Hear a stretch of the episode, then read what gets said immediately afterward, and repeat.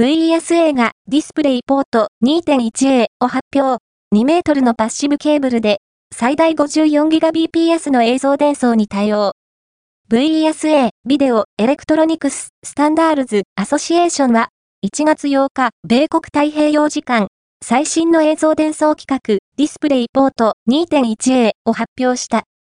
本バージョンでは高解像度映像を伝送するための UHBR Ultra High Bit Rate超高ビットレートケーブルの規格が更新され、長さ2メートルのパッシブケーブルで、8キロ4キロ 7680×4320 ピクセル 120Hz、8キロ2キロ 7680×2160 ピクセル 240Hz の映像を送れるようになる。